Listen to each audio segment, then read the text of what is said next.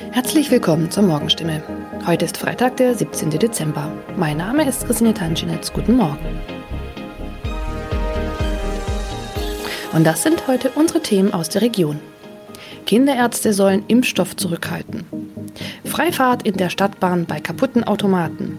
Und Papagei überlebt Wohnungsbrand und wird Tage später gefunden. Weil nicht genügend Corona-Impfstoff für Kinder im Alter von 5 bis 11 Jahren vorhanden ist, fordert das Land Baden-Württemberg nach Informationen der Heilbronner Stimme dazu auf, ausreichend Impfstoff für die Zweitimpfung zurückzuhalten. Von der Bundesebene wurde uns mitgeteilt, dass auch die Lieferung des Impfstoffs für Kinder im Alter zwischen 5 und 11 Jahren voraussichtlich nicht in der erwarteten Menge lieferbar sein wird, heißt es in einem Schreiben vom Sozialministerium, das am Donnerstag landesweit an die mobilen Impfteams, die Stadt- und Landkreise sowie an die Kinderärzte per Mail verschickt worden ist. Das Schreiben liegt unserer Redaktion vor. Baden-Württemberg wurde vom Bund zuletzt zugesagt, bis zum Jahresende rund 300.000 Dosen des Kinderimpfstoffes zu erhalten. Diese Zusage kann nun offenbar nicht eingehalten werden.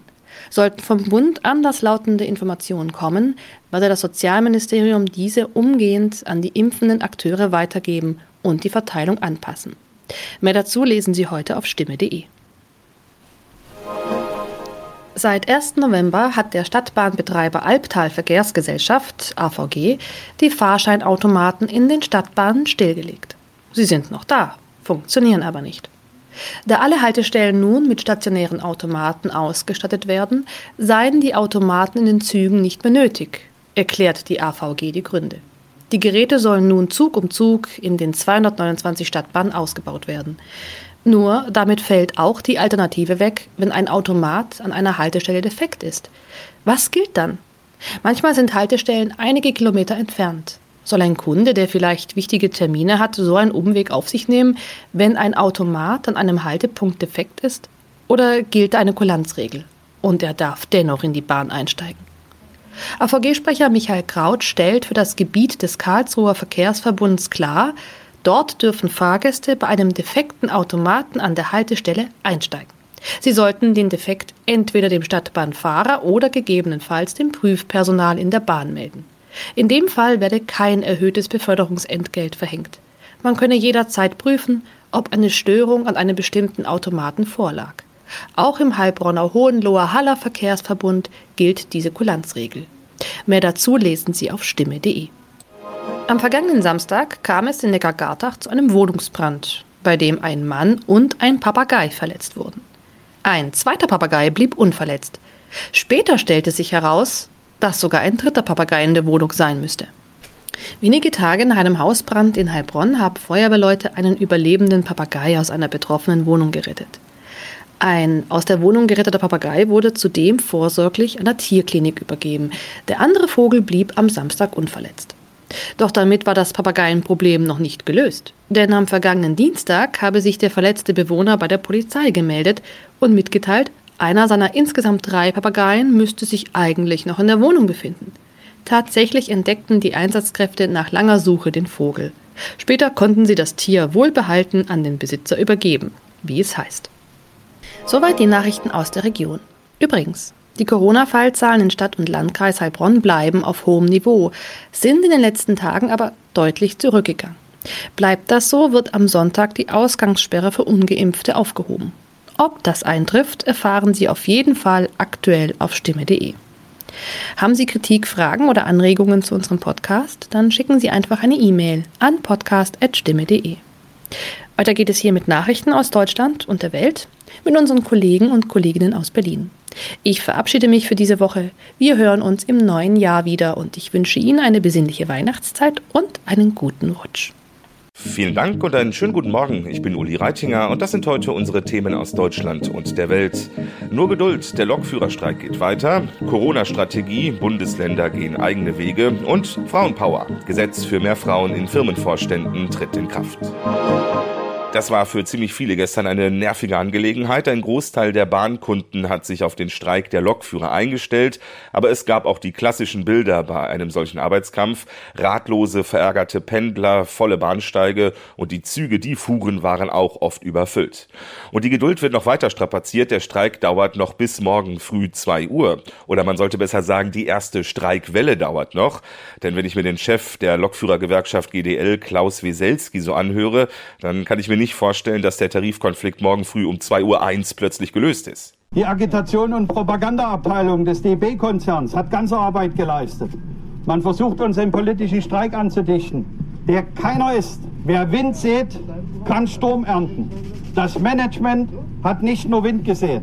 Sie greifen unsere Existenz an, erklären der Öffentlichkeit Halb- oder Unwahrheiten. Naja, die GDL ist traditionell sehr lautstark und kampfeslustig. Die Bahn versucht die genervte Stimmung und das Unverständnis vieler Kunden für sich zu nutzen, nach dem Motto, wie unverantwortlich von der GDL mitten in der Urlaubszeit und auch noch während Corona einen solchen Streik vom Zaun zu brechen.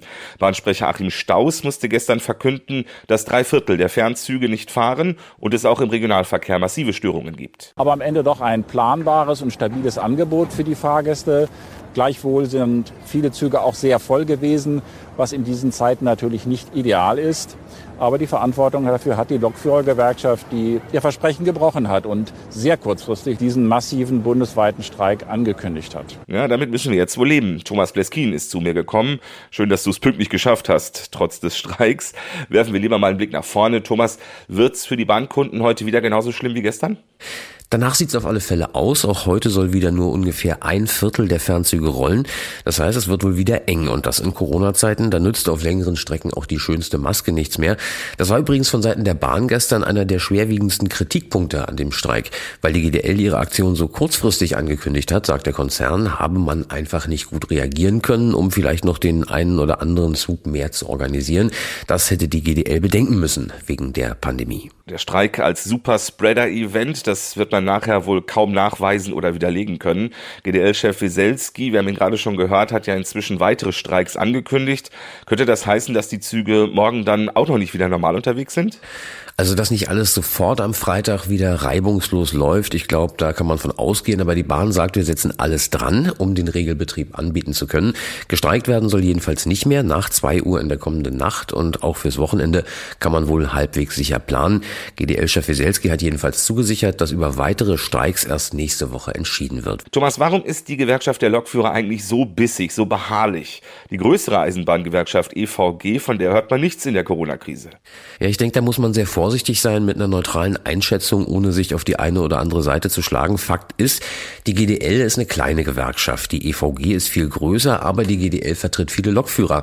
Nicht alle wohlgemerkt, aber die sind natürlich, wie man so schön sagt, systemrelevant für die Bahn.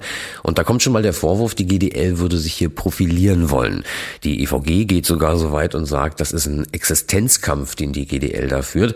Aber man muss natürlich bedenken, die beiden Gewerkschaften sind Konkurrenten. Da ist die Wortwahl vielleicht nicht immer ausgewogen. Die Streiks bei der Bahn, sie werden uns in diesem Jahr sicherlich noch das ein oder andere Mal beschäftigen. Thomas Bleskin, vielen Dank. Der Corona-Gipfel von Bund und Ländern am Dienstag halt noch nach. Einer der größten Kritikpunkte. Die Runde hat weiter festgehalten an der sogenannten Sieben-Tage-Inzidenz, also an der Zahl der Neuinfektionen als einzige Grundlage für weitere Maßnahmen. So muss ab einer Inzidenz von 35 bald ein Impf-, Genesenen- oder Testnachweis vorgelegt werden, fürs Restaurant zum Beispiel oder fürs Fitnessstudio. Dabei hat sich selbst bei vielen Politikern mittlerweile herumgesprochen, dass dieser Inzidenzwert nur noch wenig aussagt, wenn mehr als die Hälfte der Menschen geimpft ist. Es müssten weitere Kriterien mit berücksichtigt werden, eben die Impfquote zum Beispiel und die Belegung der Intensivstationen. Bayerns Ministerpräsident Söder hat schon zugegeben, ja, da bräuchten wir neue Maßstäbe, aber die richtige, die neue Formel haben wir noch nicht gefunden. Und so starren viele weiter wie gebannt jeden Morgen auf diese Zahlen vom Robert Koch Institut, aber nicht alle. Die ersten Bundesländer machen sich nämlich jetzt auf die Suche nach einer eigenen Formel. Unter anderem Niedersachsen schlägt einen Sonderweg ein bei seiner künftigen Corona-Verordnung. Hier sollen in Zukunft Zukunft neben der Inzidenz andere Faktoren in die Einschätzung der Corona-Lage mit einfließen. Bis zum 25. August soll die neue Corona-Verordnung fertig sein. Das kündigte der Chef der Staatskanzlei in Hannover, Jörg Mielke, an. Wie die neue Formel aussehen wird, ist noch unklar. Berücksichtigen soll sie die Belastung der Krankenhäuser und vor allem der Intensivstationen. Der neue Wert soll begreifbar sein, sagte Mielke. Was in jedem Fall für alle bleibt, sind Abstandsregeln und Maskenpflicht. Die neue Verordnung wird zudem Einschränkungen nur für Ungeimpfte vorsehen. Fest steht, dass es für Geimpfte und Genesene keinen Lockdown mehr geben kann, versprach Mirke. Aus Hannover Mareike Chlor, Baden-Württemberg geht noch einen anderen Weg. Hier dürfen ab dem kommenden Montag alle Menschen unabhängig von der Inzidenz wieder am gesellschaftlichen Leben teilhaben, vorausgesetzt, sie sind geimpft, genesen oder getestet. Die Sieben-Tage-Inzidenz taucht in der neuen Corona-Verordnung des Landes gar nicht mehr auf als ordnungspolitisches Instrument, wie es heißt. Baden-Württemberg schafft bei kulturellen Veranstaltungen im Innenbereich sowie in Clubs und Diskotheken die Personenobergrenze ab. Jeder, der geimpft, genesen oder in diesem Fall PCR getestet ist, kann rein. Die Führungsetagen in vielen Unternehmen sind nach wie vor reine Männerrunden. Die Netzwerke funktionieren exzellent. Frauen haben es weiter schwer, eben vor allem, wenn es um diese Top-Manager-Posten geht. Und da ein Umdenken in den Unternehmen, sagen wir mal, weiter eher schleppend läuft, die das also nicht von sich aus regeln, greift der Gesetzgeber ein. Für Aufsichtsräte gilt schon seit 2015 eine Frauenquote und heute treten neue Bestimmungen für die Vorstände in Kraft. Betroffen sind börsennotierte Unternehmen und Firmen mit mehr als 2000 Beschäftigten und mehr als drei Vorständen. Diese müssen künftig bei Nachbesetzungen in der Top-Management-Etage sicherstellen, dass mindestens eine Frau im Vorstand vertreten ist. Schon bevor das Gesetz jetzt offiziell in Kraft tritt, haben einige davon betroffene Unternehmen reagiert und Frauen in den Vorstand berufen betreten zum Beispiel Adidas, Bayer oder Südzucker. Alle, die für die Regelung sind, sehen sich bestätigt, aber es gibt auch Kritik. Grünen und Linken etwa gehen die Vorgaben nicht weit genug. Die Wirtschaft dagegen sagt, eine gewünschte gesellschaftliche Entwicklung lasse sich nicht per Gesetz erzwingen. Aus Berlin Jan-Henner Reitze.